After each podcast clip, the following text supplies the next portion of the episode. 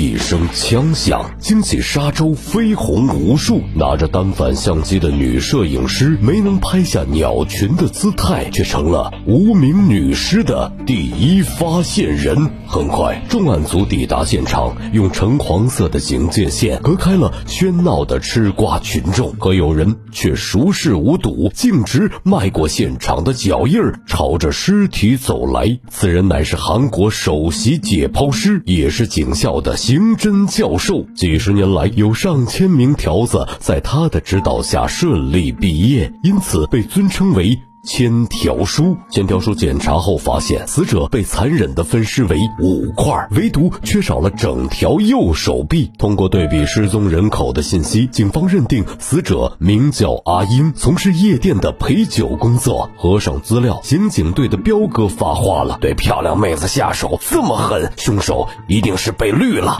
话音刚落，一旁的金姐开口道：“不对，毁尸灭迹是为了完美犯罪，可凶手既没有破坏指纹。”还把头留在现场，如此变态的行径，一定藏有其他的目的。作为对这份敏锐思维的奖励，欠条叔单独留下金姐，让她观摩解剖的过程，目睹手术刀划开胸膛的那一刻，金姐还是没能忍住，把隔夜的泡菜饭全都吐了出来。次日，千条叔提出了初步报告：阿英生前遭钝器击打。其鼻腔内藏有砂浆，断肢处却残存海水的成分，这就说明凶手先在某处杀人，再运往海边分尸，最后抛尸于河滩。沙江。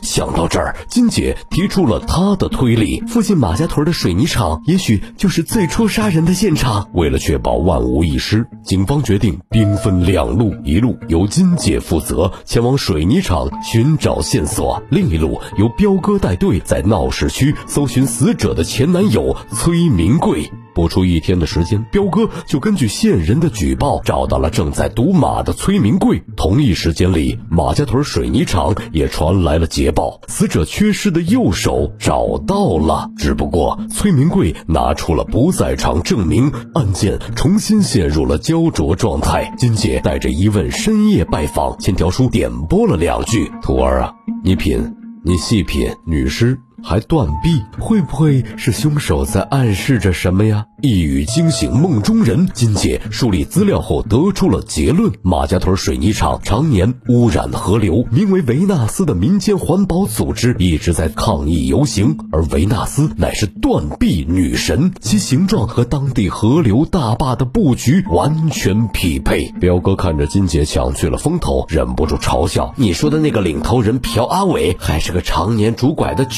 瘸子怎么有能力杀人呢？啪啪打脸的时刻瞬间到来，朴阿伟被请到了局子里。金姐拿出脚印的间接证据往桌上一放，朴阿伟笑了。没错，人。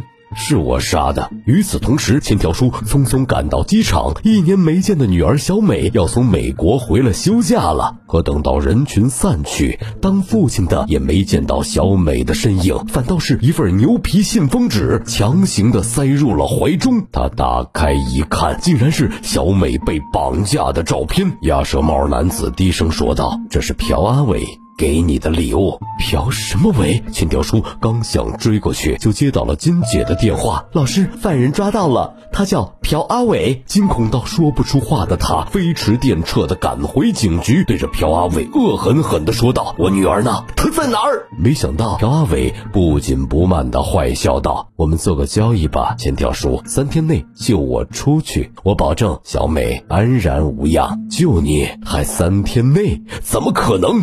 千条叔疯了，你个龟孙儿都已经招供了，感觉天塌了的千条叔心中盘算着计划。听到金姐表示分尸用的电锯已经找到了，他突然想到了一条颇为狗血的计谋。回家后，千条叔拿起手术刀，忍痛对着旺财大腿内侧就是一刀。紧接着，他给鉴证科的小李打去电话，晚上有空来我办公室一趟吧。业界权威发话，小李哪敢不听？可。他刚关灯出去，千条叔就溜进了房间，弱酸浸泡电锯，洗掉全部的人血，再涂抹上狗血，原封不动的装回塑料袋儿。这一套骚操作下来，小李和金姐完全没有怀疑千条叔的慌张表情，而满头大汗的千条叔还不忘给金姐上课。啊，爱徒啊，以我的经验判断。朴阿伟身有残疾，他行凶的可能性应该不大。虚晃一枪后，他赶紧重回审讯室，要求朴阿伟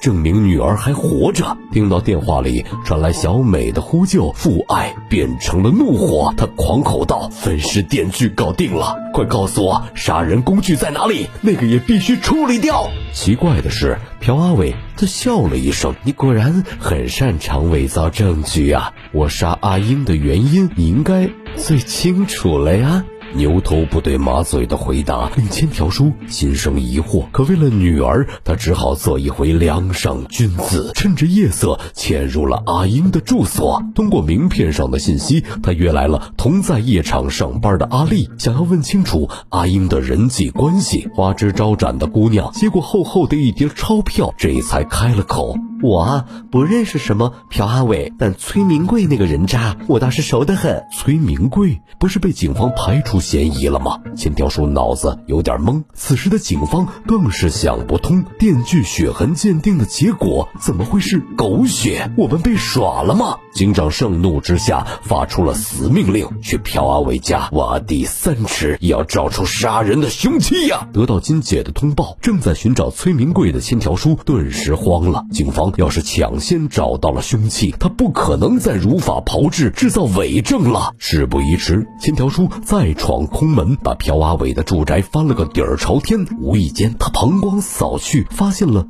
一张合影，朴阿伟身边的那个鸭舌帽，他曾经在机场见过。莫非这两个人是团伙作案？正思索着，彪哥带着搜查队姗姗来迟。千条叔慌忙躲进了衣柜，连手术刀都没来得及捡。四十米长的钉子戳入了皮肉，他也不敢声张。行踪即将暴露之际，就听彪哥在外面欢呼：“找到杀人凶器了！哎，别瞎忙活了啊，收队！”而另一方面，去找千条叔的金姐人没找到，却发现了受伤的旺财。来到宠物医院，兽医扒拉开旺财的毛发，不可思议地表示：如此隐秘而锋利的切口是手术刀，没错了。千条叔哪里知道这些，他的心思全放在了合影上。根据照片中出现的水坝，男人驱车来到了杨家镇派出所。片警对这一带人头是很熟的，马上指出。哎，这不是朴阿伟和昌正欢吗？按照片儿警的回忆，朴昌两人虽无血缘关系，却亲如兄弟。原因就在于朴阿伟的姐姐朴秀珠和昌正欢曾经是一对情侣。为什么说是曾经呢？千条叔走入昌正欢的江边小木屋后，看到了满墙的简报，也就全明白了。十年前，三名禽兽凌辱了朴秀珠，却无罪释放。女孩而在悲愤中选择了轻生。不堪的回忆如巨浪拍打在千条树的脑海中，这都是命中注定啊！等等，男人突然听到了门外传来脚步声，昌正欢回来了！站住，把我的女儿小美交出来！可惜他远不是昌正欢的对手，三两下就被按倒在地上，任由鞋底在脸上摩擦，遍体鳞伤的醒来后，千条叔彻底崩溃了。他近乎于哀求的告诉朴阿伟：“警方找到了凶器，我真的救不了你。当年，当年是我的错。”话还没说完，朴阿伟不耐烦地敲着拐杖说道：“先别提当年了，你是专家呀，物证搞不定，你还可以从杀人动机入手啊。”千条叔，你不是很擅长做伪证的吗？千条叔明白其中的意思了，可警察那边则完全懵了。院子里的铁棍的确查出来是人血，可血型和死者阿英并不匹配，血型狗血，手术刀。电光石火间，金姐不敢相信自己的推断，她尊敬的老师竟然篡改伪造了物证。她跑去质问千条叔，刚要上手铐，却听到了难以拒绝的解释：“我女儿被朴阿伟他们绑架了，我是被逼的。”阿英被杀，怎么会导致小美被绑架？这里面有什么关联吗？金姐在警方系统里调出了千条书的资料，又托了内部关系，终于水落石出。十年前，朴秀珠惨遭凌辱，三名施暴者依靠家里的权势得以无罪释放。如今的死者阿英是当年的目击证人，而千条书则是那起案件的法医。听到这里，金姐忍无可忍，她痛斥朴阿伟：“你是不是因为姐姐含冤而死，所以选择报复当时所有的当事人？但我可以告诉你，千条叔是我的爱豆，他绝对不会是帮凶。”朴阿伟笑了。没想到你居然是千条叔的脑残粉儿啊！男人沉默片刻，把拐杖递了过去。你们不是在找凶器吗？